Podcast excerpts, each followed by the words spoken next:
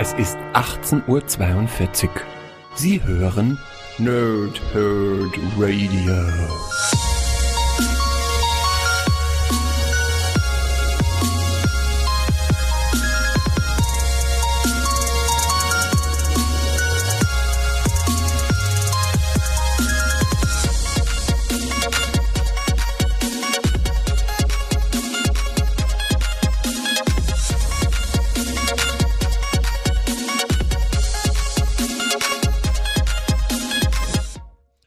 Lange Tage und angenehme Nächte oder umgekehrt. Ich bin der Chris und es ist Zeit für eine neue Folge abgestaubt. Wie immer bei mir ist der liebe Pumper der Herzen. Hallo Sven.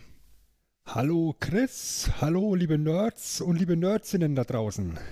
Ja, heute haben wir uns wieder zusammengefunden, um ein, äh, ja, in meinem Fall ein Herzensthema quasi zu besprechen und äh, diese geliebte Spieleserie in diesem Fall zu entstauben. Obwohl die Leute es schon im Player lesen können, um was es geht, darfst du es trotzdem noch einmal ganz groß ankündigen, Sven.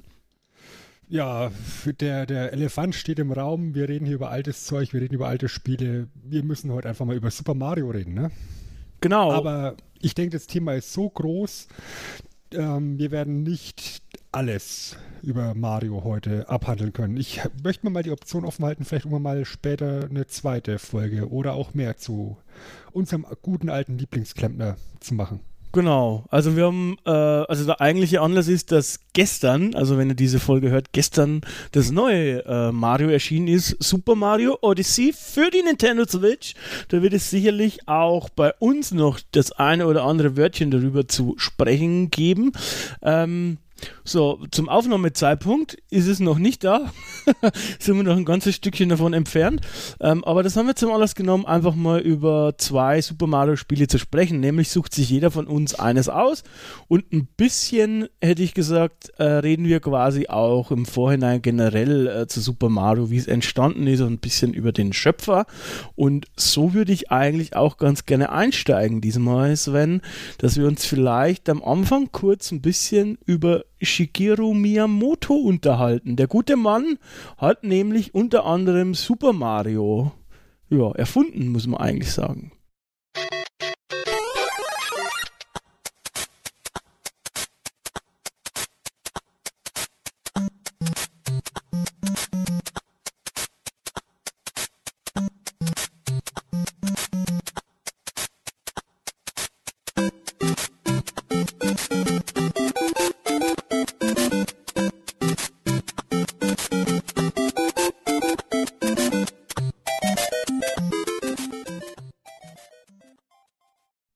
Ist halt eine der legendären Personalitäten äh, generell in der Videospielgeschichte. Der Mario-Erfinder, der Mann, der hinter Zelda steht, hinter Donkey Kong und noch so vielen Spieleserien mehr. F-Zero, Star Fox, Pikmin, ist unfassbar, was der Typ ähm, ja schon alles quasi mit initiiert hat. Er ist quasi 77 ähm, bei Nintendo eingetreten, sage ich mal. Also das heißt, er hat 1977 dort zu arbeiten begonnen, quasi direkt nach seinem Kunststudium. Und er hat am Anfang ähm, nicht direkt gleich irgendwie ähm, Spiele designt oder, oder programmiert oder sonst irgendwas. Er hat eigentlich Gehäuse gemacht. Also das heißt, zu dem Zeitpunkt äh, 77, als er eingetreten ist, ähm, war natürlich die Arcade-Zeit sehr groß, also die großen Münz, äh, Geldeinwurfautomaten. Und da hat er quasi hauptsächlich die äh, Gehäuse designt. Ähm, mhm. Später durfte dann auch einzelne Charaktere für einzelne Spiele designen. Ähm, aber äh, seine Geschichte und auch die von ähm, Super Mario ist dann eigentlich ein bisschen mit verwoben und ein bisschen in dem Sinn interessant, weil ich finde schon irgendwie lustig, out of nowhere wurde er dann plötzlich im Endeffekt äh, dazu verbannt, mehr oder weniger ein, ein, ein, Spiel zu gestalten. Doch bevor wir dazu kommen, hätte ich noch kurz irgendwie ein paar so, so lustige Random Facts ja, vorgelesen zu ihm. Ähm, es, er ist zum Beispiel dafür bekannt, dass er wohl anscheinend sehr gerne reale Erlebnisse in seine Spiele mit einflechtet. Was ist da gemeint? Also er war wohl zum Beispiel als Kind gerne in Höhlen unterwegs, ähm, bei sich in seiner Heimatstadt, in der er heute auch noch wohnt. Und ähm, ja, dieses Gefühl von Erkundung und von ähm, neue Sachen entdecken, das wollte er in Zelda widerspiegeln. Also das heißt, dieses Gefühl hat er gedacht, oh, das ist eine schöne Sache gewesen, das möchte ich doch mit Zelda wieder erzählen. Oder der Kettenhund, ja, den jeder aus irgendeinem einen oder anderen Super Mario Spiel erkennt. Äh, das war eine Erinnerung an, wie er, ja, an den Nachbarshund, wie er klein war.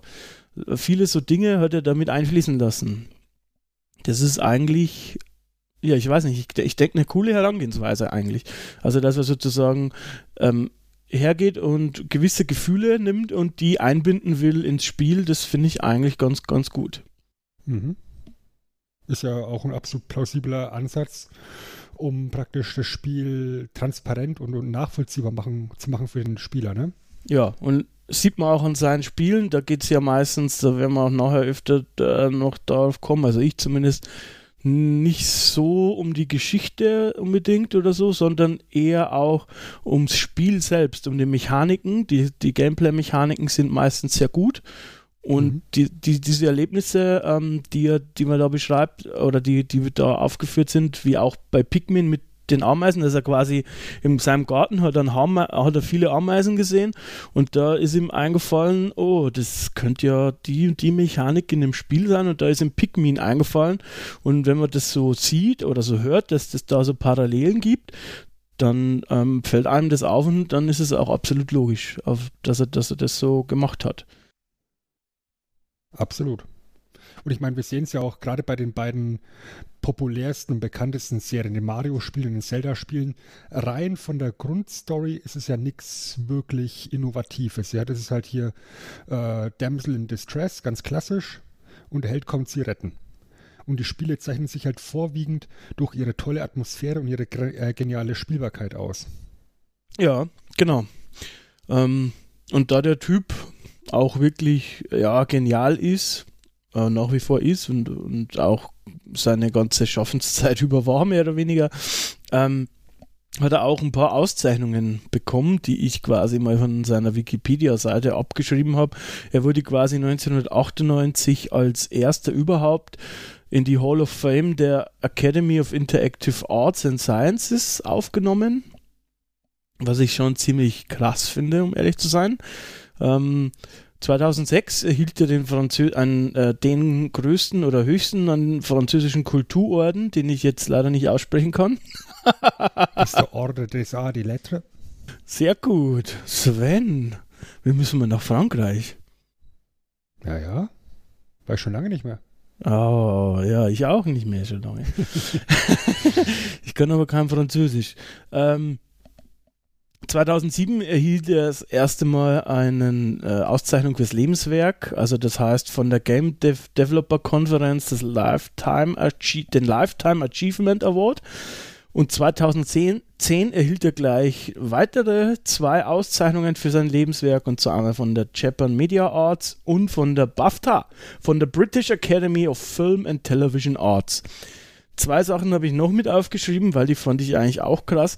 IGN und Game Trailers haben ihn jeweils zu dem Game Creator of All Time gewählt. Also das heißt, ich, eine von beiden hatte irgendwie die Top 100 und der andere die Top 10. Ich weiß jetzt nicht mehr genau, wer was hatte. Ist auch wurscht. Bei beiden war er auf Platz 1 auf jeden Fall was ich schon auch, also die ganzen Sachen, die man sich da so vorlesen, die man sich da jetzt da so durchlesen kann, schon ziemlich krass, vor allem auch im Videospielbereich, wo es ja, wo es doch auch lange schwierig war mit so Kulturpreisen und so, ähm, da hat er schon relativ früh Sachen erhalten und das ist eigentlich, das ist schon ziemlich abgefahren und zeigt, was er für einen Stellenwert auch hat.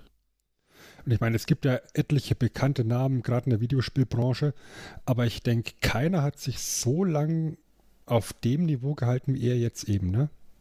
Ja, Wenn und ich mir jetzt da anschaue hier, äh, wie hießen sie, Sid Meier in den 80ern mit den, mit den, mit den Civilization, Colonization, Alpha Centauri Games. Ja. Oder, oder, ähm, na, wie hieß der, der, der Spore-Mensch, der bei, bei SimCity mit drin war? Äh, Will. Will Dingsbums. Will Ja. Dingsbums, genau, also. ja, we- weißt du, wen ich meine? Also, Ja, ja, ich weiß, da- wie du meinst. Das, das, das, sind, das sind alles Namen, die, die haben sich in der Vergangenheit einen Ruf erarbeitet, aber es sind auch irgendwo ein bisschen vom Radar gefallen mittlerweile. Will und- Wright, oder? Genau. Genau. Und, und, und Miyamoto ist halt immer noch tatsächlich ein ganz entscheidender Faktor in der Videospielkultur. Ja, und äh, er ist zwar jetzt nicht mehr ganz so aktiv immer dabei, aber er ist immer noch quasi oft, ähm, wie sagt man, äh, beratender Produzent, mehr oder weniger.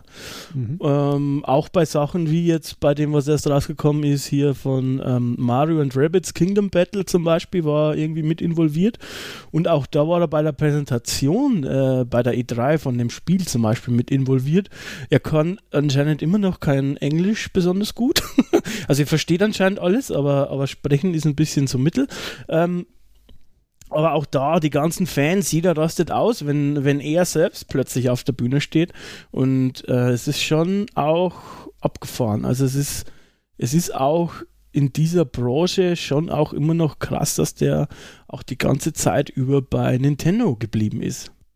Das ist auch abgefahren. Also das ist einfach eine, eine, eine durchweg interessante Geschichte um, Mhm. um den Typen. Und ähm, was er dann auch als erstes entwickelt hat, ähm, nämlich Donkey Kong, ist auch sehr interessant und da würde ich jetzt ganz gerne einsteigen, wenn du irgendwie nichts dagegen hast. Sehr Ähm, gerne. Weil es ist quasi ja so gewesen, dass Nintendo war ja am Anfang so eine äh, Firma, die quasi Spielkarten im Endeffekt vertrieben hat und äh, hat sich dann umorientiert auf Videospiele, ähm, auf Arcade-Automaten, äh, so wie das halt viele gemacht haben zu der Zeit in den äh, 70ern, sage ich jetzt mal. Und äh, 1979 wollte eben Nintendo groß auch äh, in Amerika einsteigen in diesen Münzgeldautomaten, Videospielautomatenmarkt und ähm, wollten das eben mit einem Spiel von ihnen machen, das damals Radarscope hieß, oder es hieß, heißt immer noch so. Ähm, warum Radarscope? Das kam so zustande, dass sozusagen ähm, erst kurz die Tochterfirma Nintendo of America gegründet worden ist. Und Nintendo of America hat halt dann sozusagen bei äh, Nintendo Japan ähm, das erfolgreichste Spiel bestellt und das war Radarscope. Nur das Problem bei, von diesem Vorgehen war, dass Radarscope zwar sehr erfolgreich war, aber nur für eine sehr kurze Zeit. Ähm, das heißt, die haben genau da bestellt, ähm, als so ein Hype um dieses Spiel äh, gegeben hat und als dann die Automaten in Amerika war, hat quasi kein Hahn mehr nach äh, Radarscope ge äh, gekräht und ähm, das hatten, haben die auch gemerkt, leider. Das heißt, äh, die haben quasi, glaube ich, nicht mal ein Viertel von diesen ähm, äh, ganzen Automaten verkauft bekommen und haben dann ziemlich, ja, eigentlich schon relativ kurz nach Gründung auf ein kleines finanzielles Desaster zugesteuert, Nintendo of America. Und äh, das hat auch natürlich irgendwie äh, dann ähm, ja, Nintendo Japan mitbekommen und da hat dann der eben, ja, jetzt im Nachhinein legendäre Präsident, ich kann ihn immer nicht richtig aussprechen, ich versuch's mal, Hiroshi Yama, Yamuchi, ähm, glaube ich, quasi äh, eben, der eben halt auch diesen, diesen Videospielprozess sozusagen angestoßen hat, dass es äh, Richtung Videospiele geht, eben sich in der Notsituation an einen jungen Entwickler gewandt. Und der junge Entwickler war der eben schon angesprochene Shigeru Miyamoto. Ähm, war ein bisschen, äh, ja, ich würde sagen, schon ein bisschen seltsam in dem Sinn, dass der nämlich vorher halt, wie wir äh, schon gesagt haben, eigentlich nichts ähm, entwickelt hat oder nichts gemacht hat. Er hat nur quasi äh, Gehäuse designt und einzelne Charaktere designt. Äh, das heißt, er hat eigentlich nie ein ganzes Spiel designt und das war dann schon ein bisschen mutig, würde ich sagen. Oder was sagst du? Ja, ist halt so ein bisschen die Jungfrau, die zum Kinde kommt, Geschichte, ne? Ähm, ist aber, glaube ich, auch so ein, Teil von dieser japanischen Kultur, dass du da äh, jemand aufstrebenden einfach die, die Chance gibst, äh, eventuell da was, was Großes zu machen. Und wenn er es verbockt, dann, dann, dann ja, wird halt ausgetauscht. Ja. Ja.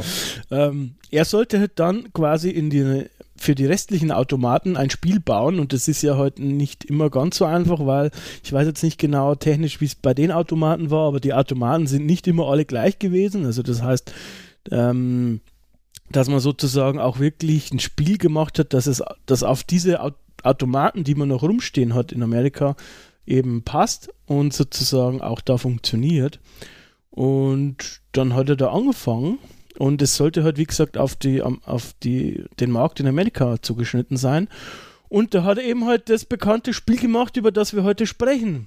Ja, Ganz genau, Popeye. genau, Popeye, ja. Übrigens, ein, ein, ein unheimlich cooles Spiel. Das habe ich als Kind damals auf dem C64 gespielt. Ja, es ja. ist halt nie ganz fertig geworden. Also es ist halt nicht auf die Automaten komplett gekommen, beziehungsweise äh, ja, weil eigentlich die Lizenz ausgelaufen ist. Das ist äh, ein bisschen tragisch und da bin, weiß ich nicht genau. Eigentlich könnte man sich das ja irgendwie vorher überlegen, wann die ausläuft. Anscheinend hat das Nintendo nicht so ganz hinbekommen. Und dann hat man quasi in der Not Miyamoto darum gebeten, ein komplett eigenständiges Spiel zu entwickeln. Und dann hat er einfach mal so im Vorbeigehen mehr oder weniger das Jump and Run erfunden und indem er quasi Donkey Kong auf die Beine gestellt hat. Ja, indem er halt eben aus Popeye Mario gemacht hat, beziehungsweise zu dem Zeitpunkt noch Jumpman. Genau. Mario hieß er ja noch nicht. Und aus dem Gegenspieler Brutus äh, hat er eben den, den, Riesengorilla Donkey Kong gemacht. Ja. Ja. Genau, und im Endeffekt ist das also von der Geschichte her auch so, dass sozusagen wie bei King Kong ähm, Donkey Kong, so ein großer Affe, die Freundin von Jumpman, also die hieß damals Pauline, entführt und die auf die über die Schulter schmeißt und nach oben klettert ähm, ja, so wie bei so einem Hochhaus, beziehungsweise bei so, wie nennt man denn diese Stahlträger ganz nach oben. Mhm. Und äh, der Jumpman muss dann hochkommen und springt dabei über Hindernisse und über Fässer, die. Fässer, Feuerbälle. Und äh, dabei ist noch interessant, dass Jumpman, also Mario, damals noch Tischler und Zimmermann war. Und äh, dass eben halt das typische Aussehen, was sie dann von da übernommen haben, auch ja, dank technischen Beeinschränkungen äh, eigentlich zustande kam. Also das heißt, Miyamoto wollte wohl schon, dass es jemand ist, der aussieht wie du und ich, mehr oder weniger, also kein so eine Art Superheld oder so, sondern dass er normal aussieht. Ähm, aber so dieser Schnauzbart, die Mütze und das Bäuchlein und die Latzhose und so, das kam halt zustande, weil die eben halt ähm, technische Beschränkungen hatten und äh, dementsprechend äh, auch nur relativ wenig Pixel für den Charakter verwenden konnten und deswegen haben die den so gezeichnet, wie der dann eben halt geworden ist, sozusagen. Ja, meine, du hast ja, glaube ich, 16 mal 16 Pixel gehabt zur Verfügung. Genau. Und wenn du dann sowas wie ein Gesicht modellieren möchtest, dann kannst du ja gerade noch die Augen durch die weißen Punkte und eben sowas wie ein Schnurrbart programmieren, um eben das Gesicht erkennbar zu machen. Und dann mit den damals bestehenden Beschränkungen, was die Farben betrifft, hat man dann halt Farben genommen für die Klamotten, die halt sich vom Hintergrund her gut abheben. Und dann ist halt dieses ikonische Blau und Rot zustande gekommen. Ja, und fertig war der Lack, ne? Also das ist eigentlich eine, eine ganze Reihe von Zufällen, die zu diesem Spiel geführt hat am Ende. Ähm, also zuerst irgendwie, dass das Radarscope nicht mehr funktioniert hat, äh, dass es keiner mehr haben wollte. Äh, dann, dass Popeye quasi äh, ausgelaufen ist, also die Lizenz ausgelaufen ist. Und dann ähm, erst ist dieses Spiel zustande gekommen und dann war es auch noch erfolgreich. Also das ist schon abgefahren, wie das dann manchmal im Leben so spielt, oder? Also dass genau diese Umstände zusammenkommen, dass eben halt der junge Miyamoto seine Vision von einem Spiel umsetzen kann. Mhm. Ja, und der Rest ist dann im Endeffekt Geschichte. Dem, dem ursprünglichen Donkey Kong sind noch zwei, glaube ich, Nachfolger gefolgt. Ja. Ähm, es gibt auch eine Neuauflage aus dem Jahr 94 für den Game Boy, Donkey Kong 94, wo die ersten vier Level eben auch dieses klassische Donkey Kong sind und dann gibt es 96 extra Bonus, bzw. extra äh, Puzzle-Level. Auch ein sehr, sehr cooles Spiel. Ähm, ja, und Mario ist dann so zum, zum ja, Selbstläufer geworden. Ja, äh, zwei Sachen vielleicht noch. Ähm, wie der Name Mario entstanden ist, das habe ich irgendwo aufgeschnappt mal. Es ist wohl so, dass der damalige Nintendo of America Präsident ähm, sozusagen äh, auf die Idee gekommen ist. Und zwar so, dass er sozusagen ähm, oder dass der Vermieter vom damaligen Gebäude von Nintendo of America äh, quasi so ausgesehen hat wie der Jumpman. Und sie wollten eigentlich quasi Jumpman, den Namen wollten es loswerden. Ähm, Koji äh, Kojima sage ich schon. ist auch ein anderer legendärer Videospiel-Designer. Mhm. äh, Miyamoto wollte quasi Mr. Video Man oder Mr. Video Game, weiß ich jetzt gar nicht mehr, auf jeden Fall irgendwie einen ganz anderen Namen. Irgendwie der Vermieter von dem Gebäude hieß nämlich mit Vornamen Mario und sah wohl so aus wie eben Mario ausgesehen hat. Und dann war irgendwie die Idee geboren, dass der, dass der Jumpman ähm, Italiener war, weil der Typ war auch italienischer Abstammung und Mario hieß. Äh, gleichzeitig war es auch so, dass beim äh, ja, dass ein Kollege von Miyamoto gesagt hat, der Typ mit der Latzhose, der schaut eigentlich nicht aus wie ein Tischler oder wie ein Zimmermann, sondern wie ein Klempner. So laufen Klempner rum. Und dann sind, ist ein Klempner geworden. Also das heißt, diese zwei, ja, mittlerweile ikonischen Tatsachen in der Videospielgeschichte sind auch mehr oder weniger, wie das Leben halt oft so spielt, durch lustige Umstände oder komische Einfälle entstanden. Ja, aber wie es halt oft so ist, ne? Wie es halt oft so ist. Genau. Ich würde sagen, ich weiß nicht, das, das sind so in einem ganz kurz, kurzen Crashkurs sozusagen ähm, die, die Grundlagen zu Super Mario, die ich noch gerne hier mit drin gehabt habe. Ähm, weil wenn wir schon mal über, über Super Mario sprechen, wollte ich diese zwei Sachen zumindest in kleiner Form mit drin haben, mhm. ähm, bevor wir auf unsere Spiele zu sprechen kommen. Aber lass mich, lass mich noch ganz kurz abreißen, äh, wie stark die Marke Mario geworden ist. Siehst du halt daran, dass es sich dann über alle Generationen von Nintendo-Konsolen durchgezogen hat. Auch bei Spielen, mit denen er so primär überhaupt nichts zu tun hatte. Ich erinnere mich daran, dass er bei den, beim Game Boy Launch äh, in fast gefühlt jedem Spiel irgendwie mit drin war. Da war er halt beim Tennis der Schiedsrichter, der, auf dem, äh, der, der an der Seite saß. Oder beim Golfspiel war er halt die, die Spielfigur. Bei Tetris war er mit verwurstelt. Ähm, über die ganzen Super Mario Bros. Spiele brauchen wir gar nicht reden. Die, die, sind, die sind legendär. Mit Super Mario World war er beim Launch vom Super Nintendo mit dabei. Äh, ganz eklatanter äh, ein entscheidender Faktor dafür, dass, es, dass das System so ein Erfolg geworden ist, mit Super Mario World als, als Launch-Titel, der gleich bei der Konsole mit beilag. Äh, bei deinem Spiel, über das wir dann gleich sprechen werden, war da, war da entscheidend mit dabei, dass, dass wir Jump'n'Run in die dritte Dimension befördert haben. Ja und dann über die ganzen Ableger hier Mario Party, Mario Kart. Äh, ja, eigentlich jede ja. Sportart. Also es hat Super Mario, äh, Soccer gegeben, es hat Tennis gegeben, es hat, ich glaube, sogar Golf mal gegeben. Ähm, mhm. Also im Endeffekt irgendwie äh, überall mit drin und ähm, mittlerweile sind sie ja auch sehr vorsichtig, wer ja, die Charaktere noch verwenden darf. Mittlerweile auch eben, weil ich, habe ich gerade schon gesagt, weil ich es auch im Moment selbst spiele begeistert spiele, in, in einem Socom-Ableger mit, mit den Rabbits von Ubisoft mit, mit äh, zusammen. Ähm, äh, also SOCOM sage ich schon, XCOM, ich bin heute anscheinend noch ein bisschen durcheinander. Ähm, XCOM-Ableger sozusagen, also es gibt quasi fast nichts, wo äh, Super Mario nicht schon mal mit dabei war. Ja. Äh, die unsägliche echte TV-Serie, müssen wir auch mal drüber reden.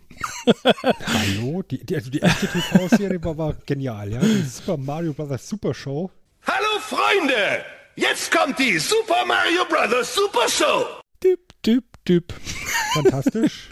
ja, für unsere Wrestling-Freunde mit Captain Albano als Mario. Ja, war wunderbar. Ich habe dich als Kind tatsächlich sehr gerne geguckt.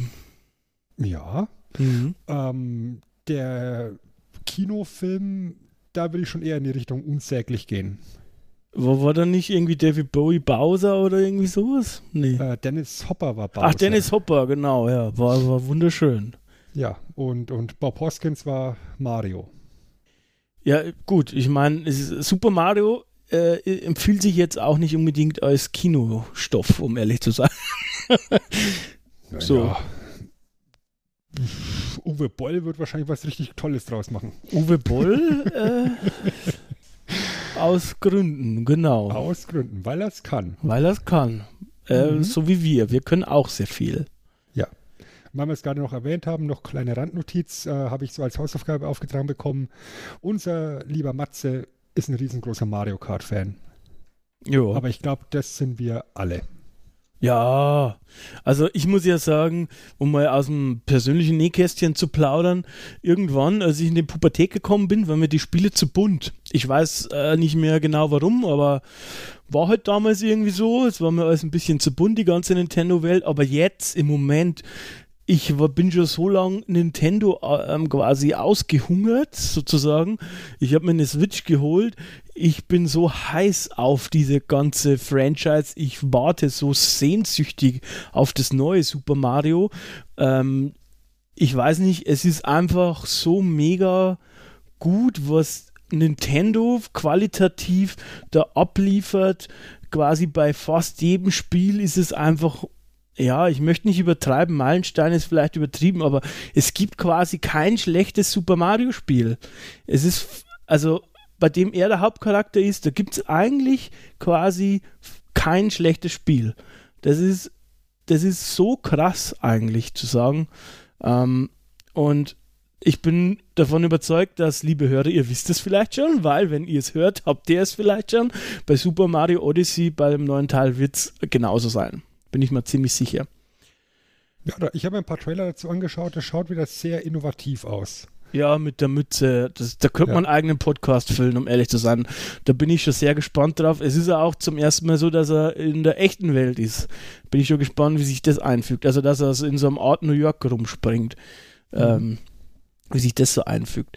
Was auch interessant ist, ähm, ist, dass wir, glaube ich, beide jeweils das andere Spiel nicht gespielt haben. Also ich habe Super Mario Land 2, glaube ich, nie selbst gespielt, das du dir ausgesucht hast, das kann man schon mal sagen. Und ich habe mir Super Mario 64 ausgesucht und ich glaube, du hast es auch nicht gespielt, oder? Nur ganz kurz after the fact. Also, ähm, um mal so ein Mini-Fazit zu deinem Super Mario 64 vorwegzunehmen. Ich kann nachvollziehen, warum das Spiel so eklatant neu ist und warum es so beliebt ist. Aber ich muss ganz ehrlich sagen, ich habe ein Riesenproblem mit 3D Jump'n'Runs. Ja, wir werden da, ich, ich habe da schon, Also äh, rein subjektiv. ich habe da schon Monologe vorbereitet. Das ist werden wir noch ausführlich auf den Punkt zu sprechen kommen, den würde ich gerne zu, zurückstellen. Ist auch schön, dass du das ein bisschen anders siehst, äh, weil dann können wir schön sprechen. Weiß nicht, wollen wir vielleicht chronologisch vorgehen und zuerst über Super Mario Land 2 sprechen? Das können wir gerne machen.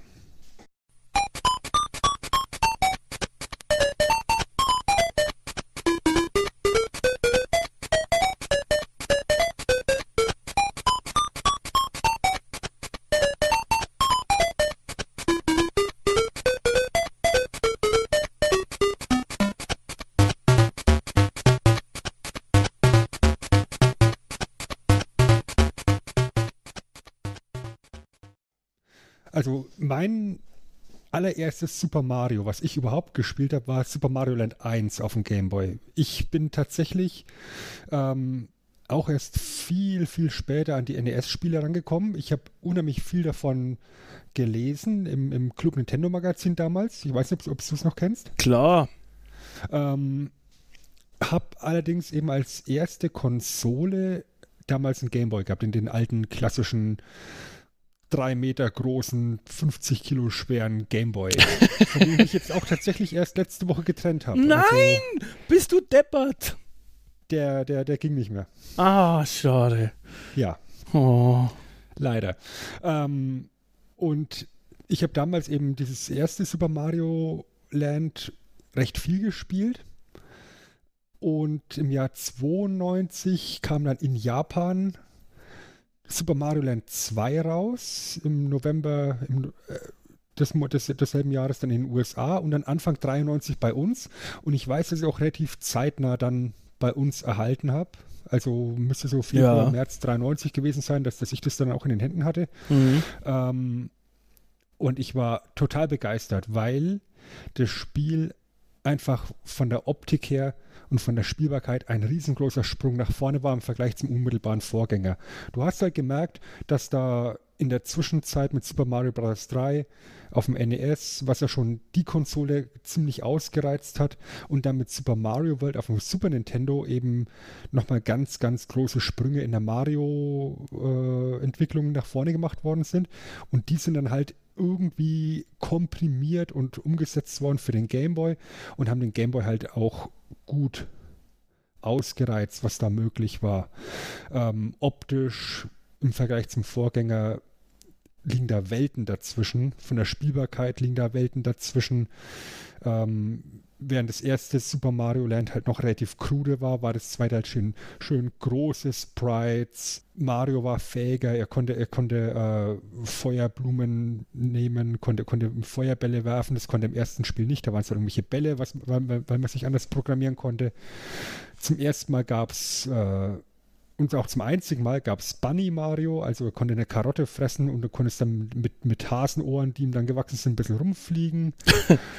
äh, das, das war ganz witzig eben anzusehen. Es war natürlich relativ kurz, eben weil das Spiel auf dem Gameboy-Modul passen musste, waren nur in Anführungszeichen 32 Level insgesamt. Und jetzt auch von der, von der Schwierigkeit nicht so fies. Du konntest sogar, wenn du, wenn du es noch einfacher haben möchtest, einen Easy Mode freischalten, wo da halt noch weniger Gegner rumgelaufen sind. Allerdings war es eben wirklich ein sehr nettes Spiel. Du hattest versteckte Level, die du über versteckte Ausgänge äh, dir erstmal suchen musstest. Du hattest verschiedene Spielelemente mit, mit äh, geänderten Regeln. Wenn du zum Beispiel auf dem Mond unterwegs bist, hast du eine andere Schwerkraft da, das heißt dein Sprungverhalten ist anders. Oder wenn du unter Wasser bist, hast du dann halt, bist halt viel langsamer unterwegs, deine Feuerblumenschüsse sind viel langsamer. Das war schon, das war schon doch sehr innovativ gemacht. Äh, vor allem, wenn man bedenkt, dass das Ganze eben kein klassisches äh, Super Mario Shigeru Miyamoto Spiel ist, sondern tatsächlich von, von Hiroshi äh, Kiyotake und Takehiko Hosokawa programmiert worden ist, die zum Beispiel, äh, zumindest was, was Hosokawa betrifft, äh, an Metroid 2 zusammengearbeitet haben. Mhm. Und Metroid 2, wenn wir uns das angucken auf dem Game Boy, das hat ja im Endeffekt die gleiche Problematik in Anführungszeichen, dass du auf diesem farbarmen Display irgendwo dich arrangieren musst, dass das alles grafisch erkennbar ist. Und dass man damals zum Beispiel eben dieses Power-Up von Samus pa äh, Kampfanzug mit diesen riesengroßen, breiten Schultern dargestellt hat. Und mit der Prämisse ist man dann halt eben auch in dieses Super Mario Land 2 reingegangen eins der Details, was ich da zum Beispiel unheimlich liebevoll finde, ist, du hast ja keine Farben, also stellst, stellst du Feuer Mario da, indem er halt eine Feder auf dem Kopf hat. Mhm. So eine Feuerfeder. Äh, finde ich sehr nettes Detail. Und du siehst dem Spiel halt an, dass es eben von, der, von seinen beiden großen Vorgängern Super Mario Bros. 3, Super Mario World unheimlich inspiriert war. Und was man natürlich nicht vergessen darf, Super Mario Land 2 äh, und da habe ich auch die Werbespots noch äh, irgendwo im Hinterkopf drin. das Debüt von Wario, dem bösen Antagon äh, dem, dem, dem, dem, bösen äh, Antagonisten in dem Spiel, der böse, äh, das böse Äquivalent zu Mario. Wario. Wario. Ja. Äh, vergesst Mario, gehorcht Wario. Das war damals der Werbespot. Genau. Ja, Wario, um, um die Geschichte mal kurz reinzubringen, während Mario in Super Mario Land 1 unterwegs war, um seine, um seine Prinzessin zu retten, hat sich Wario in Mario Land eingenistet und hat das Schloss von Mario übernommen. Das heißt, der gute Klempner hat ein unheimlich gutes Gehalt, wenn er sich ein eigenes Schloss leisten kann. Auf jeden Fall. Und Wario ist es gelungen, mittels eines Zaubers die ganzen Bewohner von Mario Land irgendwie zu verzaubern, dass sie Mario angreifen. Und Mario möchte natürlich sein Schloss wieder zurückholen, muss dafür sechs goldene Münzen, deswegen auch der Untertitel Six Golden Coins, äh, einsammeln, die in den sechs Unterwelten in dem Spiel praktisch äh, versteckt sind. Das ist dann einmal die, die Makro-Zone, wo alles viel, viel größer ist als Mario. Also wo praktisch riesengroße ja. Ameisen zum Beispiel durch die Gegend laufen. Du hast eine Tree Zone, die dann äh, mit, mit äh, Käfern und, und Pflanzen, Weltumgebung äh, praktisch ausgestattet ist. Eine Pumpkin Zone, was dann etwas horrormäßig, also kindgerechter Horror mit, mit Kürbissen und, und Hexen und, und so Zeugs. Äh, Mario Zone, was im Endeffekt ein riesengroßer Roboter ist, mit Okay. äh, Zahnrädern und Maschinenzeugs. Die Turtle Zone, das ist die, die klassische Unterwasserwelt und dann die Space Zone, wo du halt im Weltraum bist mit der veränderten Schwerkraft. Und ich finde, das sind sechs wirklich sehr unterschiedliche kleine Welten, die du, die du wirklich gut durchspielen kannst, die jede für sich äh, in beliebiger Reihenfolge gespielt werden können. Weil du eben auch wie bei Super Mario World eben so eine Hub-World hast. Ja, und dann, wenn du deine sechs goldenen Münzen hast, geht es natürlich ins, in Marios Schloss wo es dann im Endeffekt darum geht, dass du dich am Schluss bis zu Wario durchkämpfst und dann Wario im Final äh, Fight äh, aus dem Schloss wieder rausballerst. Äh, was ich dich da gerne mal fragen wollen würde, ich habe so von Gucken von Let's Plays im ähm, Hinterkopf, dass da gesagt wurde, dass äh, Super Mario Land, äh, dass man es auch spürt oder vom, vom, vom Timing her und so merkt, dass es nicht von Miyamoto ist, dass es quasi sich ein bisschen anders spielt als wie äh, sozusagen die Super Mario Brothers davor und auch die Spiele danach. Ähm, stimmt es oder ist es deiner Meinung nach nicht so? Also die, die Sprungphysik ist definitiv eine andere wie im ersten Super Mario Bros. Ähm, ich finde allerdings, dass sie von der Sprungphysik her ganz gutes Gefühl von Super Mario World eingefangen haben. Natürlich eben, wie gesagt, aus technischen Gründen ein bisschen vereinfacht. Hast ja auch auf dem Game Boy nur zwei Buttons zur Verfügung, statt den, statt den vier plus den Schultertasten auf dem, auf dem Super Nintendo Controller. Ähm, aber sowas wie der, wie, der, wie der Drehsprung, die hast du dann im Super Mario, äh, Super Mario Land 2 eben auch. Und ich persönlich fand es vom, vom Spielen her sehr angenehm. Okay. Ist halt auch wegen, wegen der Konsole wahrscheinlich noch relativ kindgerecht. Wie gesagt, der Schwierigkeitsgrad ist nicht so hoch. Man hat im, Ver im Vergleich zum unmittelbaren Vorgänger eben dann auch sowas wie eine, wie eine Batterie drin gehabt, dass du eben nicht jedes Mal von vorne anfangen musstest, sondern eben auch äh, nach Bestehen von einem Level der Fortschritt gespeichert worden ist. Hast mehrere Spielstände anlegen können. Also ich fand's absolut in Ordnung. Ja, das ist doch schön. ja, und, und, und äh, wie gesagt, Wario ist halt auch einer der Charaktere, die dann, die dann auch zum eigenen Selbstläufer entwickelt wurden. Bei Super Mario Land 3, der Nachfolger war ja dann schon Wario Land. Ja. Von Wario Land gab es dann mehrere Nachfolger. Wario ist seitdem irgendwie auch in allen Smash Brothers Spielen, glaube ich, mit bei gewesen, ist ein Mario Kart Charakter und hat er dann auch noch seinen, seinen eigenen Ableger bekommen mit Waluigi, ja. den unser Matze übrigens auch ganz toll findet. Den mag ich auch gern, Waluigi, um ehrlich zu sein. Und ja, insofern finde ich, ist Super Mario Land 2 natürlich jetzt hier nicht der große Mega-Hit wie, wie eben Super Mario World. Aber hat, denke ich, schon eine ganz wichtige Rolle in, in, in der Nintendo-Historie, äh, die es da einnimmt. Und Ja. gut 11,18 Millionen verkaufte Einheiten sprechen halt auch für sich. Ich, ich finde es halt super spannend, dass, dass du dir das Spiel ausgesucht hast, weil ähm, es ist nicht das typische, also ich habe mir so ein typisches, typisches Super Mario Spiel ausgesucht, was sich wahrscheinlich sehr viele ausgesucht hätten, ähm, aber es ist halt Super Mario Land 2 ist jetzt nicht unbedingt das erste, an was man denkt, wenn man sich nur eins aussuchen darf, sozusagen. Ähm, Absolut. Und deswegen finde ich es sehr spannend, dass du das genommen hast. Mhm. Ähm, ist halt auch so, dass ich ähm, als, als Kind äh, nur mein C64 hatte und dann irgendwann halt der Gameboy dazu kam.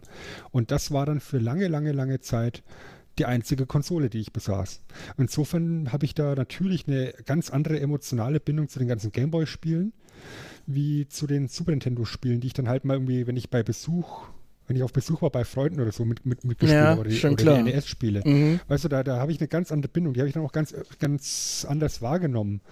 Ähm, was ich ganz witzig finde, ich habe mir jetzt mal ähm, vom offiziellen Nintendo-Magazin eine Liste rausgesucht, die ist aus dem Jahr 2009, wo dieses offizielle Nintendo-Magazin die 100 besten Nintendo-Spiele aller Zeiten äh, gekürt hat. Wie gesagt, Stand 2009 und da ist mein Super Mario Land 2 auf Platz 44 und ist das zweitbeste reine Gameboy-Spiel in der Liste. Kann ich mir vorstellen. Also ich habe es, wie gesagt, selber nie gespielt. Ich, ich kann mich jetzt an ein längeres Let's Play erinnern bei den Raketenbohnen, ähm, wo quasi auch einer, so ähnlich wie du, äh, quasi eben halt den Gamer bekommen hat und keinen Super Nintendo oder so hatte und der sich eben halt da in dieses Spiel dann verliebt hat und der hat das mal lange hergezeigt und lange drüber gesprochen und ähm, und es hat auch eigene Ideen einfach. Und gerade mit Vario zum Beispiel, das ist halt schon, Vario ist leider jetzt, äh, stand jetzt im Moment ein bisschen, weiß ich nicht, ausgelutscht. Ist anscheinend mit den ganzen WarioWare-Titeln. Da gab es mal eine Zeit, da war ich jetzt, wie ich vorher schon erwähnt habe, mal nicht mehr so im Nintendo-Universum drin. Aber da gab es mal eine Zeit, da wurde Vario für ziemlich schlechte Minispielsammlungen verbraten, mhm. leider. Äh, und ich glaube, seitdem ist er auch ein bisschen untergetaucht mehr oder weniger. Also er ist natürlich noch bei den ganzen ja, Partyspielen wie Super Mario, äh, Super Mario wie ähm, Mario Kart und so dabei, aber dass er so große Auftritte hat er jetzt leider schon länger nicht mehr bekommen, glaube ich. Ja, ist halt irgendwo so ein bisschen vom, vom Radar tatsächlich gerade runter. Ja, ein bisschen schade leider, aber kann man, mhm. kann man nichts machen. Steckt man nicht drin, was Nintendo davor hat. Vielleicht haben sie auch nichts, nichts vor. Man wird ja. sehen. Man wird sehen. Genau. Ich bastel dir mal jetzt eine Überleitung. Dein Spiel ist in der Liste natürlich auch drin. Super Mario 64. Und ist auf Platz 6. Ah, nur auf Platz 6. Das nur gibt es doch nichts. Das äh. zweitbeste N64-Spiel in der Liste. Nur das zweitbeste. Was ist denn das ja. Beste? Ah, ich weiß, muss o Zelda Ocarina sein. of Time natürlich. Ne? Ja, oh, Ocarina of Time. Sven. Ocarina of Time auf Platz 2. Oh, Sven, wir müssen, wir müssen auch mal einen Zelda-Podcast machen, unbedingt. Oh ja. Auch hier muss ich über Ocarina of Time sprechen. Oder äh, neue Spiele sind ja nicht erlaubt. Äh, hier großer Spoiler. Für mich war Ocarina of Time bis zu diesem Frühling das beste Zelda aller Zeiten. Denn Breath of the Wild hat es meiner Meinung nach geschlagen. Aber darum soll es heute nicht gehen. Denn es geht jetzt um Super Mario 64. It's me, Mario.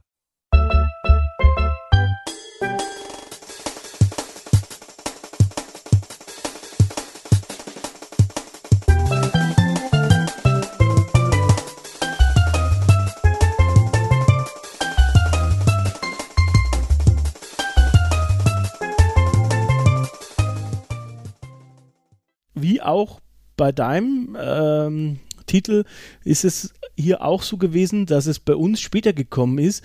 Das war überhaupt ja früher eigentlich oft so, dass sozusagen zuerst Japan und Amerika bedacht worden ist und dann doch einige Zeit später ähm, kam es nach Europa. Da war es auch so, das hing natürlich auch mit, der, mit dem Start von äh, Nintendo 64 zusammen, weil Super Mario 64 war ein Starttitel und die Konsole erschien heute in Japan ähm, am 23.06.96, in Amerika am 29.09.96 und bei uns erst am 1.03.1997. Also das heißt, es kam bei uns tatsächlich ähm, sehr viel später raus. Äh, war aber in dem Sinn inhaltsgleich, war aber auch gut, ähm, ja, Nintendo-typisch quasi eingedeutscht. Ähm, sehr schön, kann man auf jeden Fall so machen. Äh, was mir äh, an dem Spiel gleich irgendwie als erstes in den Sinn kam, ist, es ist selten, dass Spieler und die Fachwelt sich quasi beim Erscheinungszeitpunkt schon einig sind, dass es ein Meilenstein ist. Ähm, dass es ein Meisterwerk ist und dass es eben ganz großes Tennis ist. Das ist relativ selten. Ähm, warum, möchte man jetzt sagen? Naja, weil es war halt die Zeit, da musste alles in 3D sein, ja. Also davor war alles 2D. Jetzt muss alles in 3D sein. Da gab es ja dann auch immer mal diese lästige Zeit, bei denen die Spieleserien hinten einfach ein 3D angeklatscht bekommen haben im Titel, damit man auch ja merkt, dass es 3D ist. Und es musste einfach alles in 3D sein. Und es hat auch Jump'n'Runs vorher schon gegeben, die es versucht haben. Und auch andere Spieleserien, die es mal versucht haben, das war zwar dann, glaube ich, ein bisschen später, wie zum Beispiel haben wir schon mal über Castlevania gesprochen, da hat es manchmal so halb funktioniert. Ähm, ist jetzt natürlich kein Jump'n'Run gewesen, aber dementsprechend waren wir auch sehr gespannt, wie es eben der gro die große Super Mario-Serie sozusagen in den, in den Sprung der dritten Dimension schafft.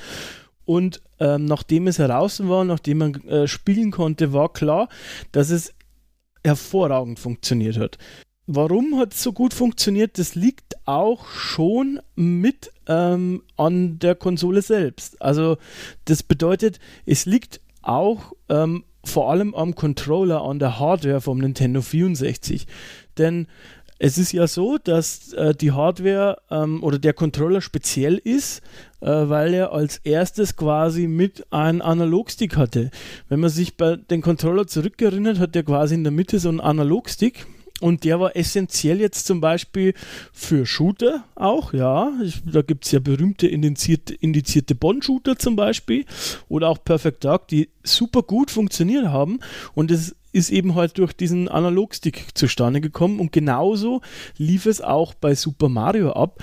Ähm, nur mit diesem Analogstick äh, ist es eigentlich möglich gewesen, so präzise in dem dreidimensionalen Raum Mario lenken zu können.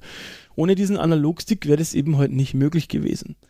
An sich äh, ist das Spiel circa wohl zwei Jahre in Entwicklungszeit gewesen, obwohl Miyamoto schon ähm, während der Entwicklung an Star Fox wohl an Konzepten zu 3D Super Marios gearbeitet hat. Warum? Weil ja eben durch diesen ähm, Super FX Chip quasi auf Nintendo, äh, Super Nintendo auch 3D-Polygone möglich gewesen sind. Und da hat er wohl das zum Anlass genommen, schon sich über Super Mario Gedanken zu machen. Was, was natürlich auch, oder was ich auch mit ähm, Super Mario 64 in Verbindung bringe, ist einfach Marios Stimme. Ich habe zum ersten Mal Charles Martinet gehört mit It's a me, it's a Mario. Und äh, zum ersten Mal habe ich das so, wahrgenommen und, und es war einfach krass, eigentlich, ihn so zu hören. Und es ist auch mit fast 12 Millionen verkauften Einheiten eines der bestverkauften Nintendo-Spiele überhaupt. Was äh, nicht so sonderlich verwunderlich ist, äh, weil es eben heute, wie gesagt, Starttitel war zur neuen Konsole, da es gut aussah. Also man hat quasi auch grafikmäßig viel aus der Konsole ja, rausgeholt. Äh, da ist ja sowieso so, dass die Hardware-Power eigentlich sehr gut war vom Nintendo 64. Die Krux an der Sache waren natürlich die Speichermodule, deswegen hieß er ja auch 64, weil diese Module, äh, die ähnlich, wer es nicht kennt, ich denke mal zwar, dass jeder unserer Hörer wahrscheinlich schon mal Nintendo 64 gesehen hat, ähm, aber trotzdem, wer es nicht kennt, die Module, auf denen die Spiele drauf waren, kann man sich so vorstellen wie beim Super Nintendo oder beim äh, NES. Und die hatten halt nur 64 Megabyte Speicherplatz für das ganze Spiel. Äh, eine CD, wie zum Beispiel bei der PlayStation, hat er deutlich mehr. Und das war im Endeffekt eigentlich auch ein bisschen so die Krux, was am Ende dann der Konsole ein bisschen das Genick gebrochen hat. Der Grafikchip und so weiter war eigentlich der PlayStation zum Beispiel überlegen. Ja, auch die Ladezeiten ne? mit dem, mit dem Konsolen, die auf äh, Module zurückgegriffen haben, hast du halt das Modul direkt in der Konsole eingeladen gehabt und damit waren halt die Ladezeiten viel geringer.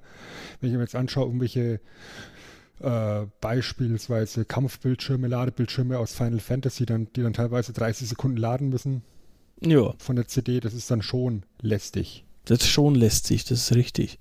Aber irgendwann, ähm, gerade mit dem fortschreitenden Konsolenzyklus, also mit der, mit der Lebenszeit der fortschreitenden, ist halt schon klar geworden, dass 64 Megabyte verdammt wenig Platz ist. So. Ähm, gerade wenn ähm, Entwickler quasi für beide Konsolen entwickelt haben, äh, ist es schon ziemlich wenig Platz gewesen. Und das war, ja, weiß ich nicht, das ist halt, ja, das ist ja die berühmte Geschichte, dass sie sich da sowieso zerhakt haben mit Sony. Äh, die, glaube ich, kennt auch jeder. Äh, mhm. Ja, mal wäre interessant, äh, mal zu wissen, was wäre, wenn, aber im Endeffekt stehen ja jetzt im, wieder beide recht gut da. Um zurückzukommen zu Super Mario 64, ähm, auch bei diesem Super Mario ist es so wie fast immer, dass die gute Peach oder die gute Prinzessin entführt worden ist. Also Mario geht so mir nichts, dir nichts, einfach schön spazieren zum Schloss zur Prinzessin. Ähm, Im Gegensatz zu deinem Spiel hat er hier kein eigenes Schloss. Das Schloss gehört der Frau, wie im echten Leben auch. Er wurde halt zum Kuchenessen eingeladen und er möchte hingehen und als er vor dem Schloss steht, äh, kommt der gute Bowser und entführt die Peach. Und was Mal macht? wieder. Mal wieder, ja, die Peach, die passt halt nicht auf, die sperrt die Hintertür nie zu. Es ist Ich glaube, die, hat- die leidet am Stockholm-Syndrom. ich glaube auch, die ist verliebt in Bowser. also irgendwas ist da im Busch und Mario merkt es einfach nicht. Egal, also Mario äh, wieder hinterher. Und was macht man als guter Klempner? Man springt in Gemälde. What? Genau. Also Natürlich. das heißt, äh, in dem Spiel ist es so, dass er quasi äh, Sterne sammeln muss und Schlüssel. Ähm, mit den Hilfen der Sterne, also man braucht eine gewisse Anzahl an Sterne, dass man sozusagen in die nächste Welt kommt, äh, in die Bowser immer quasi flieht mit Peach und du musst halt dann sozusagen immer in diese Welten, musst die Sterne sammeln, damit du quasi die nächste freischaltest und äh, wenn du eine gewisse Anzahl an Sternen hast, darfst du eben zu Bowser, kommst du zu Bowser ähm, und kannst dann da die Peach befreien natürlich. Und das ist halt dann so gelöst, dass du sozusagen eine Hubwelt hast. Das ist eben halt das Schloss und ähm, die, den Zugang zu den Welten ist halt sozusagen immer sind so Gemälde im Schloss. Also das heißt, du musst mit einer gewissen Anzahl an Sterne die Gemälde freischalten und dann kannst du ins Gemälde springen und kommst so in die neue Welt.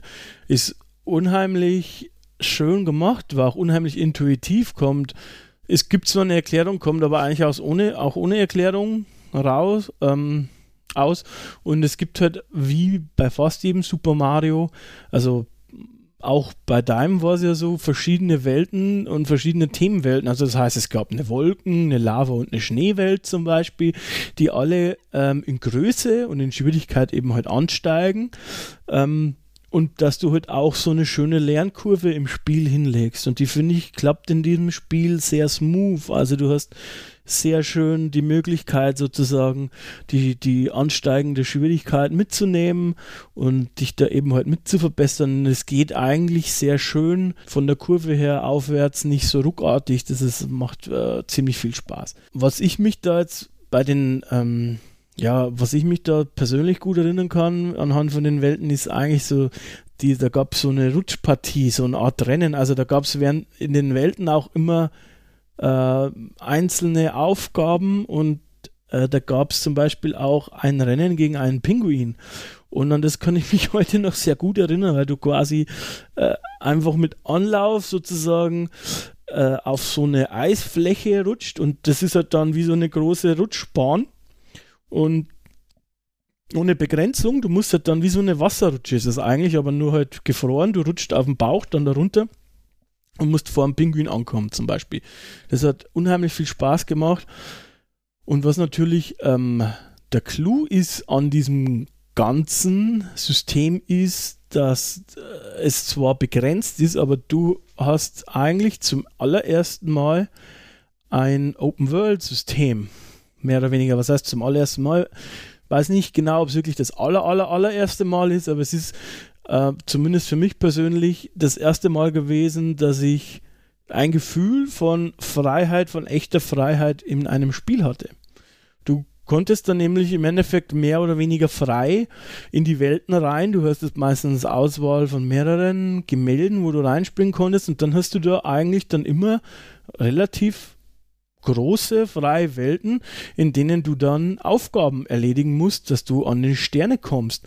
Und das ist eigentlich ziemlich krass. Also das ist heutzutage würden sie es bestimmt auch mit Open World ähm, für Werbetexten. Das neue Super Mario, das auch, deswegen passt auch Super Mario 64 Odyssey, ist auch hier quasi, äh, wird immer in den Vorschaus, Vorschau-Reviews, äh, Previews ähm, als geistiger Nachfolger zu Super Mario 64 genannt. Und da ist eben halt das, das Prinzip ähnlich und deswegen wird denke ich, dass es auch damals, wenn es den Begriff schon gegeben hätte, wird es auch als Open World gebrandmarkt gewesen sein. Und das, man muss sich so mal überlegen, zu was für einer Zeit das eigentlich war. Der Urvater von Open World, den die meisten so heutzutage als GTA 3 oder sowas ansehen, kam erst 2003 oder 2002, sehr, sehr, sehr viel später. Und ähm, das ist halt natürlich schon wieder eine der krassen Sachen, die Miyamoto einfach mal so irgendwie von seinem Kopf in dieses Modul gepresst hat, dass du eben halt neben dieser präzisen Steuerung ähm, so ein Freiheitsgefühl gehabt hast, ja, dass du eben halt auch so diese Welt erkunden konntest und dass du, dass es auch fair war. Also du hast nie die, die, die, ähm, du hast nie den Gedanken gehabt, dass du sozusagen jetzt irgendwie ja aus wegen einer schlechten Kamera oder, oder weil der Entwickler irgendwie Scheiße gebaut hat, gestorben bist, sondern wenn dann, warst halt immer du selbst schuld. Du hast halt, es war nie unfair. Du hast halt quasi immer die Möglichkeit gehabt, die, die Sachen zu schaffen. Und das ist halt wirklich ja, wirklich toll im Endeffekt. Ja, das ist auch irgendwo so der, der rote Faden durch die ganze Mario-Serie, dass du, und das haben wir vorhin am, am, am Anfang schon gesagt, dass du aufgrund der Spielemechanik und der, und der wirklich genialen Steuerung und der sehr präzisen Steuerung oft mal in schwierige Stellen kommst, aber nie unlösbare. Ja. Weil und wenn du, du dann versagst, dann bist du selber schuld, wie du es gerade sagst. Genau. Und du konntest da auch immer, das war damals auch nicht normal, äh, die Kamera komplett frei drehen, glaube ich. Also du konntest die quasi so rumdrehen, um dich komplett rum, dass du auch, ja, mal, ähm, weiß ich nicht, die, die, die Sache erkunden konntest, wenn du nicht sicher warst, wie wir jetzt springen muss oder wo man hin muss. Und wie ich vorher schon gesagt habe, äh, mit dem Analogstick war eben halt diese, diese präzise Steuerung möglich. Lustigerweise hätte Nintendo eigentlich danach auch wieder so Hardware-Ideen gehabt, wie jetzt für die Wii zum Beispiel mit der Bewegungssteuerung oder jetzt wieder, oder danach hatten sie auch eine Idee mit der Wii U, mit dem Tablet, was nur so mittel funktioniert hat, was jetzt anscheinend ja. aber ähm, mit der Switch wieder einigermaßen geht. Ja, äh, oder der DS mit den beiden Bildschirmen und dem Stylus. Genau, mit dem 3D-Effekt dann danach noch. Äh, ja, also die haben da immer wieder so Hardware-Ideen mit einfließen lassen und es war da eben halt auch schon so mit den Analogstick, was eben dann eigentlich auch Sony nachgemacht hat, mehr oder weniger, weil die DualShock-Controller, die gab es dann danach, die haben halt noch gleich einen zweiten Analogstick sozusagen mit dazu gemacht. Mhm. Was dann für Shooter gerade zum Beispiel recht gut war. Du musstest halt also im Super Mario 64 eben Sterne sammeln und es gibt insgesamt 120 Sterne. Man benötigt aber nur 70, äh, um gegen Bowser anzutreten. Ja, also ich selbst habe die 120 Sterne nie erreicht, aber natürlich, wie immer, viele Grüße an dieser Stelle, hat mein Bruder mich übertrumpft, äh, bei allem, wenn es um Videospiele geht. hat das er gemacht und immer mit so einem, weißt du, das ärgert mich heute noch. Ich war der, der, der passionierte Videospieler, ich habe da mein Herzblut reingesteckt, habe geübt und geübt und geübt und er hat es einfach gemacht und geschafft. Weißt du? Furchtbar. Oh. Ja. auch hier hat er die 120 Sterne ähm, ja, geholt. Deswegen weiß ich auch, was passiert. Ich habe es mir aber heute in Vorbereitung auf die Sendung noch einmal auf YouTube angeguckt. Wenn du quasi alle 120 Sterne dir holst, dann wird quasi eine Kanone freigeschaltet im Schloss, also eigentlich im Garten vom Schloss und damit kannst du dann Super Mario rumschießen oder Mario rumschießen, ja, und da kannst du dich dann auf das Dach vom Schloss schießen und wer wartet auf dem Dach? Sven. Ja. Nee, ich nicht. Nee, du nicht. Yoshi, natürlich. Natürlich, weil Yoshi steht immer auf dich herum. Natürlich. Natürlich. Ist der designierte Dinosaurierparkplatz. Auf jeden Fall. Äh, und es ist eigentlich super, äh, eigentlich ein super süßes kleines, ja, weiß ich nicht, Easter Egg, was da, was da versteckt ist. Der steht dann nämlich da oben rum. Ähm, und der sagt dir dann auch, äh, dass er quasi irgendwie gehört hat, dass er dass du da bist und dass, dass du Peach wiedergefunden hast und dass du Peach befreit hast und so. Und ähm, das findet er super klasse und irgendwer hätte ihm gesagt, dass er dort oben auf dem Dach auf dich warten solle. Du wirst schon kommen. Ich weiß nicht, was für ein Idiot das war. Vielleicht war es Wario, keine Ahnung. Aber es hat ja funktioniert. Und der zweite Teil, das ist auch, finde ich, schon sinnbildlich für Miyamoto, weil Miyamoto ist schon einer, der den Spieler wissen lässt, dass es ein Spiel ist, also dass Super Mario ein Spiel ist. Es, es, ist, es hat klare, eindeutige Regeln, es ist, arbeitet nicht unbedingt mit Immersion, sondern ähm, es, es geht um die Begeisterung der Spielmechanik und quasi der Regeln vom Spiel mehr oder weniger. Und das ist hier auch, nämlich der zweite Teil, den möchte ich einfach mal vorlesen. Das ist eigentlich eine wunderschöne kleine Nachricht, die hat mich damals auch sehr gefreut, auch wenn es eigentlich meinem Bruder gegolten hat und nicht mir. Danke, dass du Super Mario 64 gespielt hast, sagt Yoshi. Und dann sagt er, du hast jetzt alle Sterne gefunden und damit das Spiel beendet. Aber wir haben noch eine kleine Überraschung für dich. Wir hoffen, sie wird dir gefallen, denn da kannst das Spiel nochmal unter veränderten Bedingungen spielen. Viel Spaß! Es könnte sein, dass du dabei neue Entdeckungen machst, die dir bis jetzt verborgen geblieben sind. Das Super Mario 64 Team.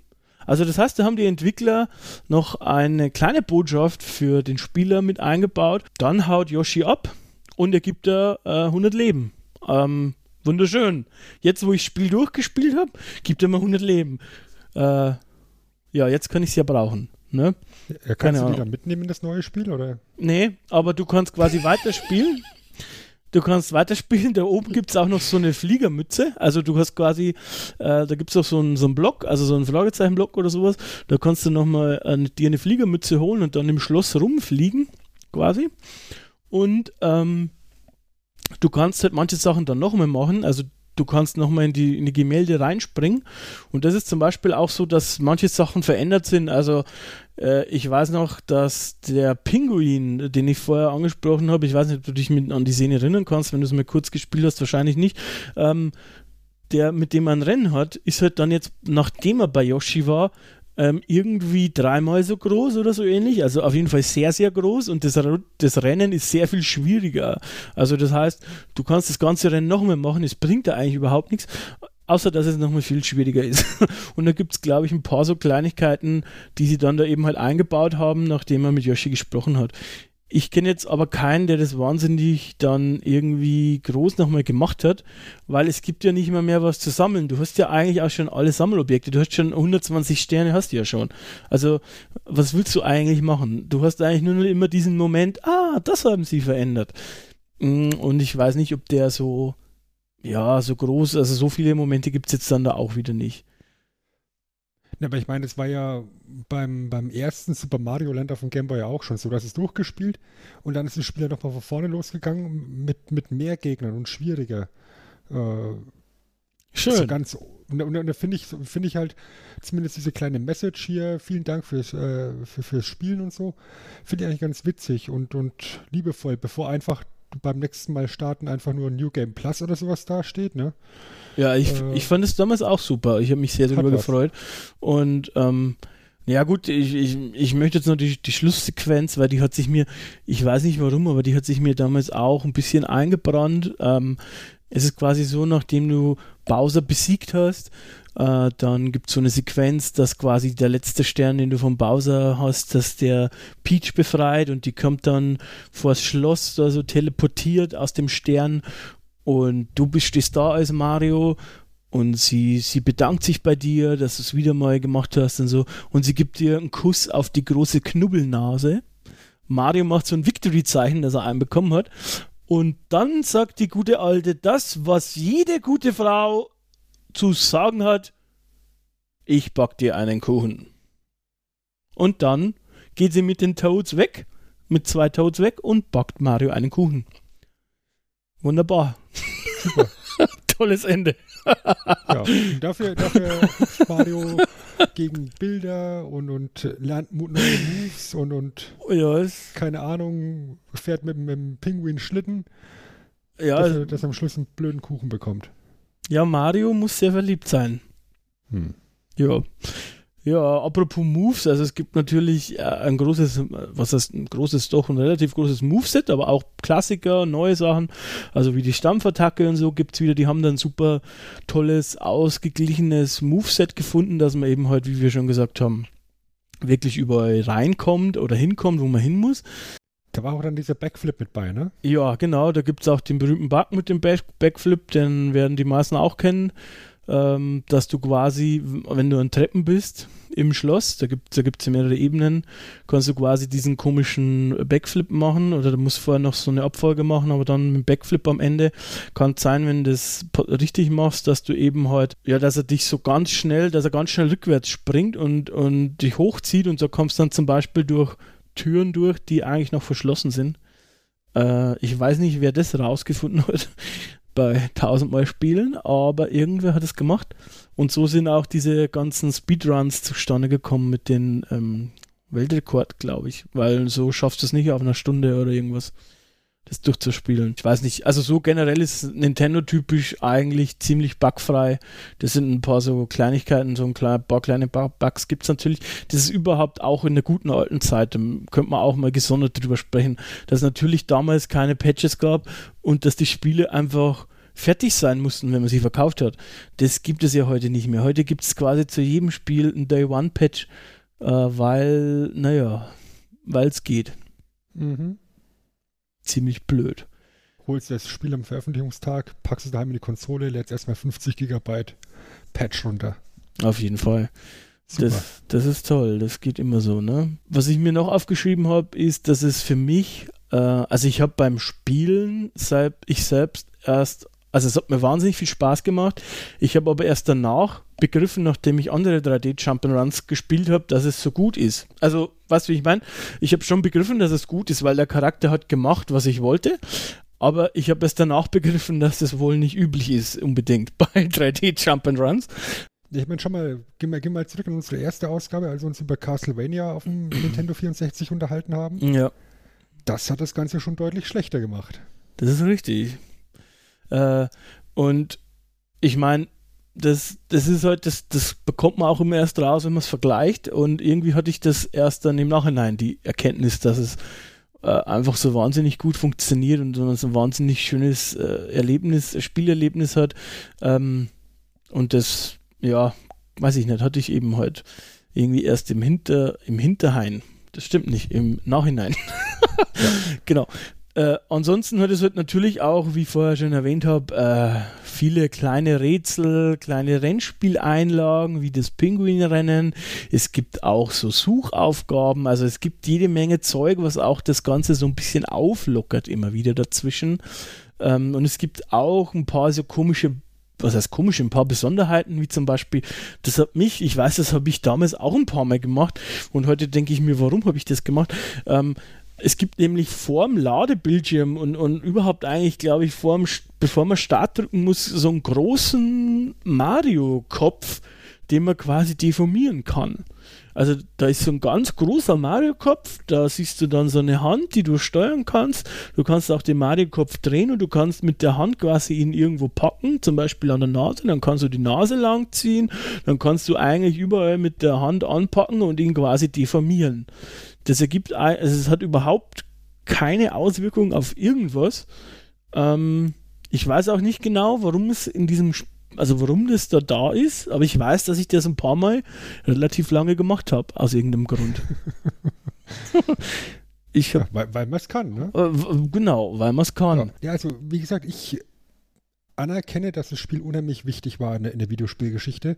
Ähm, nichts, nichts, äh, nicht umsonst hast du dann mit Super Mario Galaxy und Sunshine und jetzt auch mit Super Mario 3D Land alles Ableger und Nachfolger, die im Endeffekt darauf basieren, auf dieser Grundkiste hier mit, den, mit, der, mit der wirklich brillanten Steuerung und Optik. Aber wie gesagt, mich hat es irgendwie nie wirklich gepackt. Ich, ich bin da bei, bei Mario-Spielen wirklich sehr, sehr konservativ, habe ich festgestellt. Und mir ist es eigentlich am liebsten, wenn ich mit dem Typen einfach nur von links nach rechts laufe. Wenn es sein muss, auch mal von rechts nach links. Ähm, aber in der chinesischen Variante. Genau. aber, aber möglichst eben äh, in zwei Ebenen mich bewege. Hm, da würde ich was mal vorschlagen. Ich komme dich mal besuchen mit dem neuen äh, Odyssey. Da gibt es nämlich auch 2D-Abschnitte. Also, das gab es, glaube ich, auch schon bei Galaxy oder irgendwo. Ähm, mhm. Da gibt es auch kleine 2D-Abschnitte, wo du quasi in 2D äh, hin und her hüpfst. Und dann spielen wir das mal gemeinsam.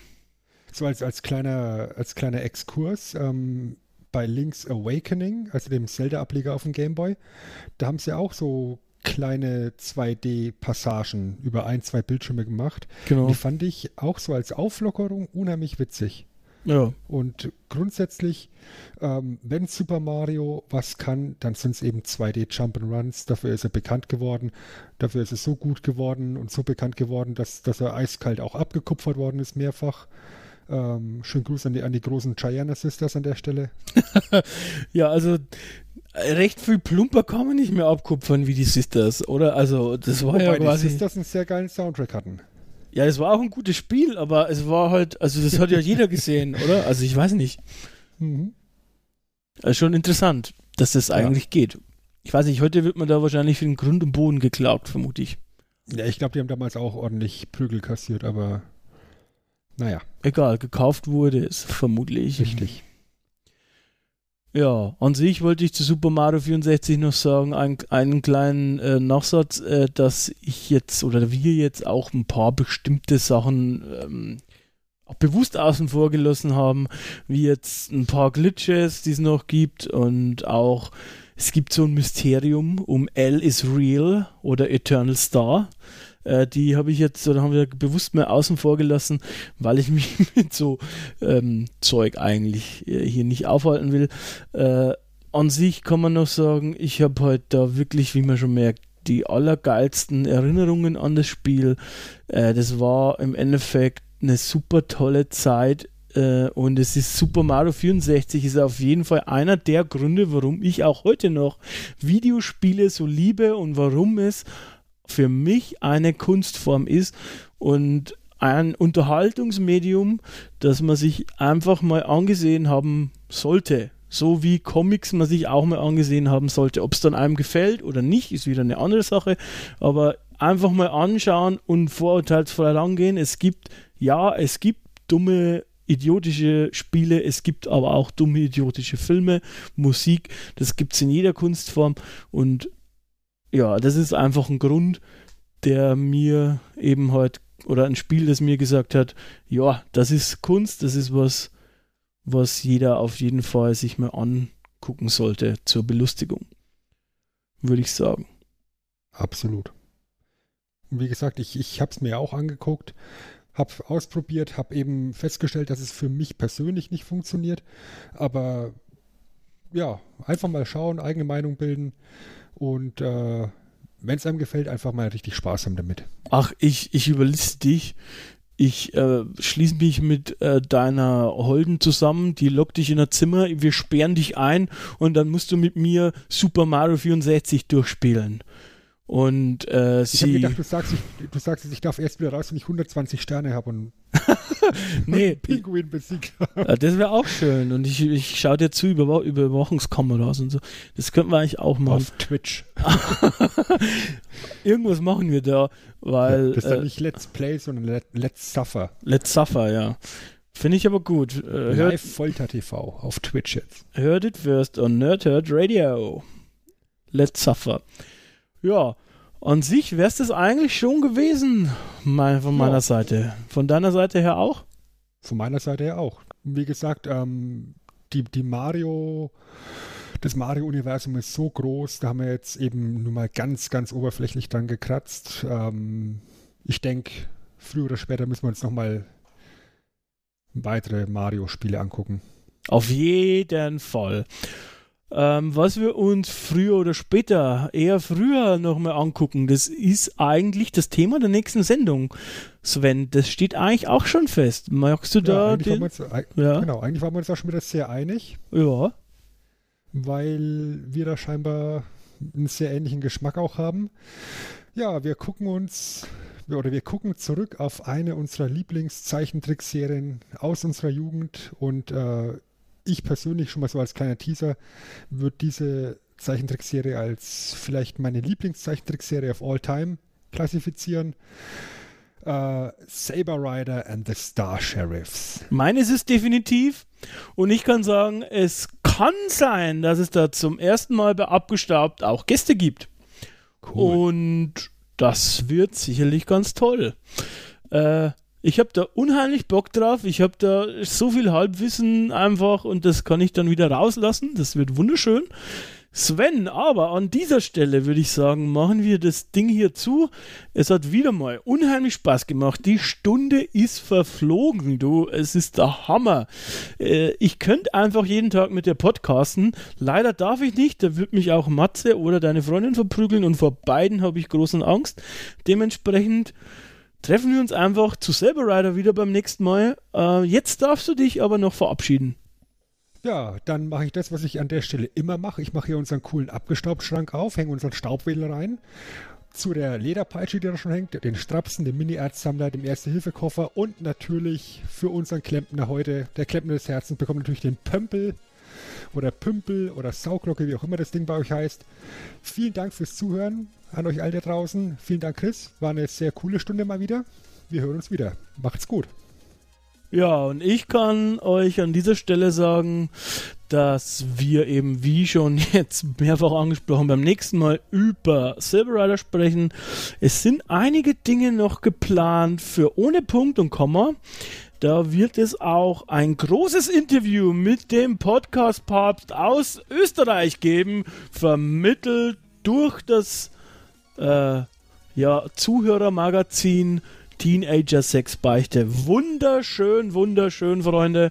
Es gibt Nerdherz, es gibt Logbuch, Netzpolitik hätte ich fast gesagt. Es gibt unser Logbuch.